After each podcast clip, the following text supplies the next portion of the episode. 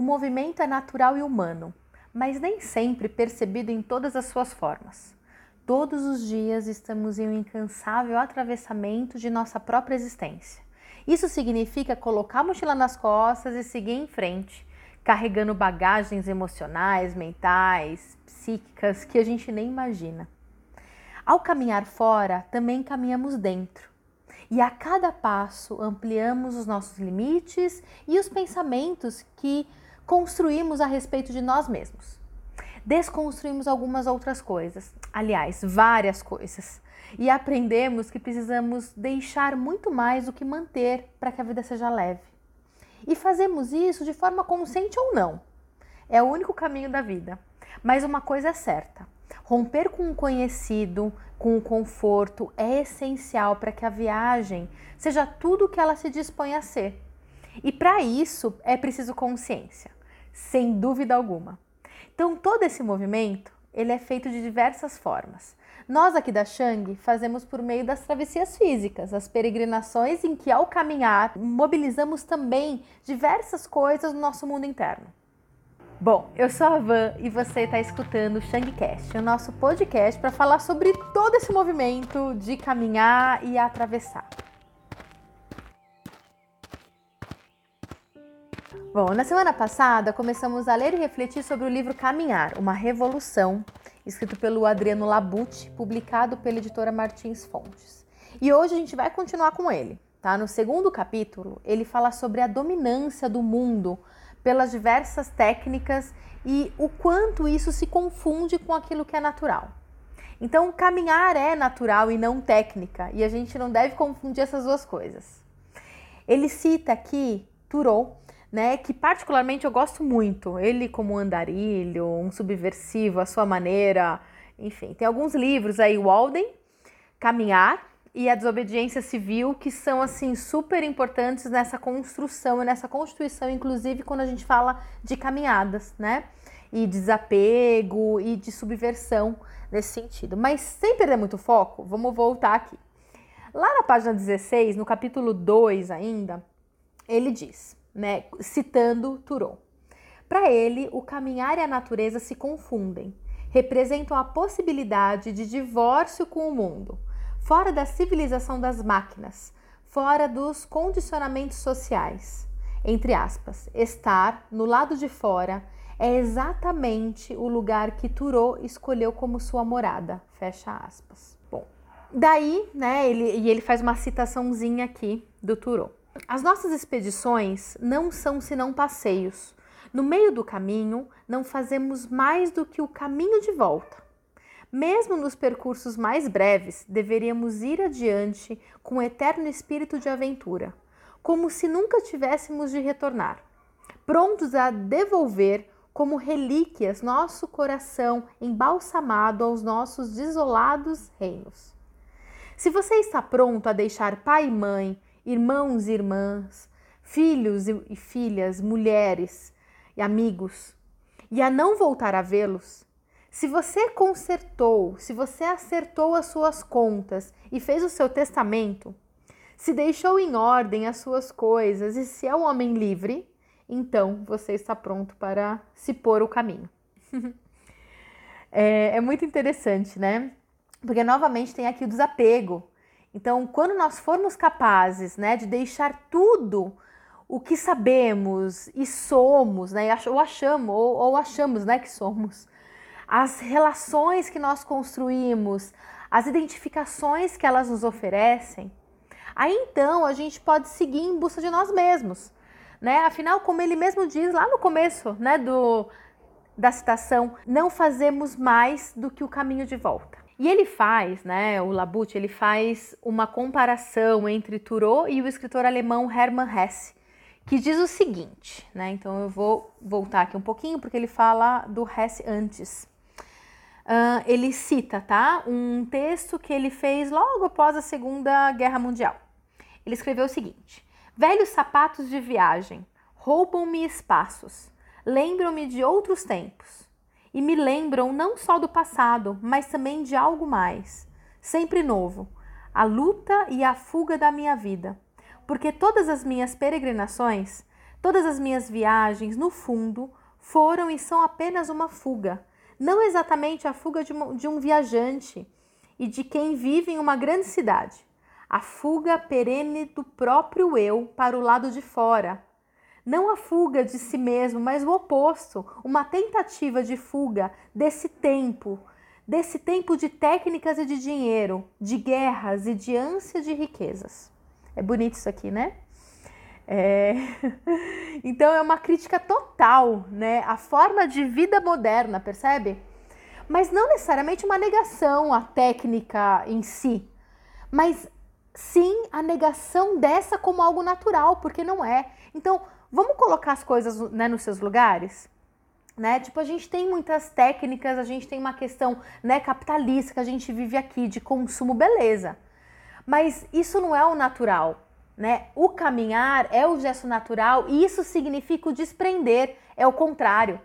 Né? É o contrário da própria técnica. Enquanto a gente está ali na técnica, e aqui técnica, tá, gente? É aquilo que, que permeia essa sociedade, né? Aquilo que é como cultura, aquilo que é o aceitável, aquilo que é a expectativa. Né, que o mundo tem em relação a nós, em relação à nossa postura e, a, ao nosso perfil, ao nosso comportamento. Né? Então é o oposto, caminhar é o oposto, a gente precisa de menos e não mais. Né? Então é o oposto, inclusive, da sociedade capitalista dentro desse ponto. Né?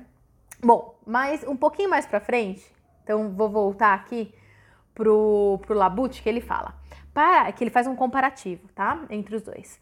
Para Hess, o caminho não é a fuga para lugares exóticos, mas para dentro da própria subjetividade a fim de encontrar razão e força para resistir a esses tempos de técnica e de dinheiro.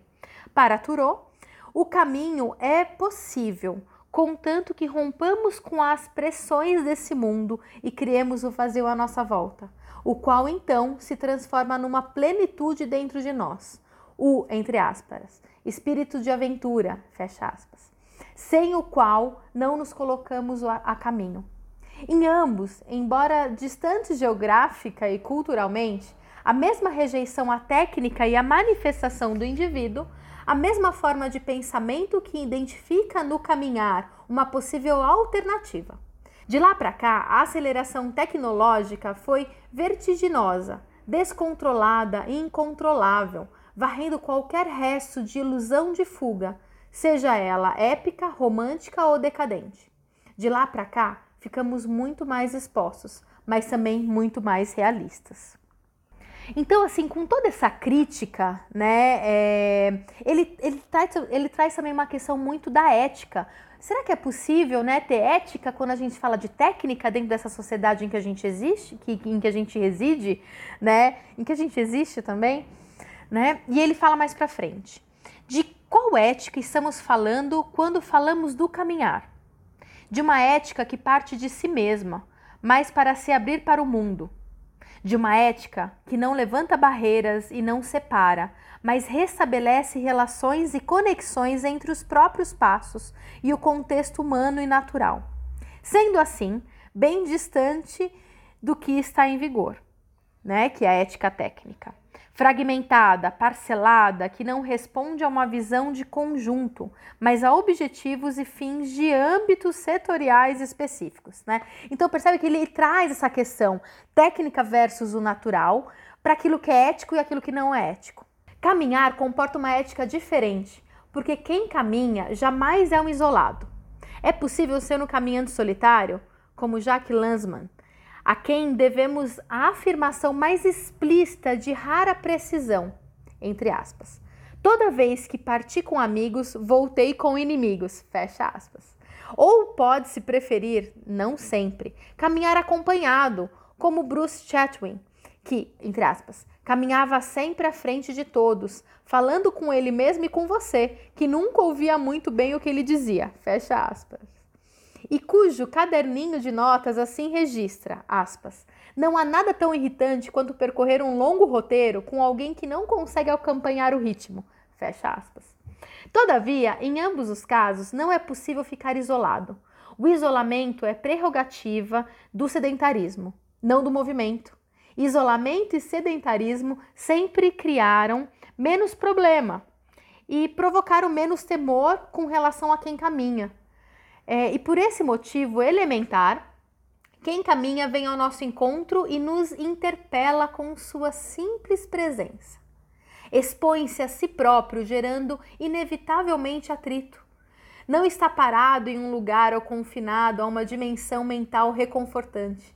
Isso porque, como escrevemos, o movimento representa também um ato de perturbação da ordem estabelecida, né? Bom, eu vou parar um pouquinho aqui com esse livro, né, do, do porque eu quero trazer uma outra referência sobre esse lance de que não se caminha isolado. Então, no livro Nascemos para Caminhar, do Dan Rubenstein, também da editora Martins Fontes, lá no meio do capítulo chamado Mente, né, que é um capítulo em que o contexto é um projeto na Escócia que chama Pets for All, que é Caminho para Todos, em que voluntários conduzem caminhadas em grupos pela cidade, como se fossem excursões, né, para incentivar as pessoas, os moradores, a se manterem ativos e, e, e socializar. Um dos participantes diz o seguinte: saindo em grupo, você passa a fazer parte de uma nova comunidade. Não são os benefícios físicos que fazem os caminhantes saírem, são as pessoas que eles conhecem. Ponto. E aqui eu vou parar com os dois livros.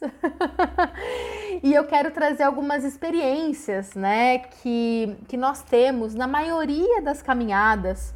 E eu vou trazer aqui as minhas, né, aquelas que eu já fiz e já conduzi porque não há nada mais real do que essas frases, do que essa verdade. É uma verdade básica.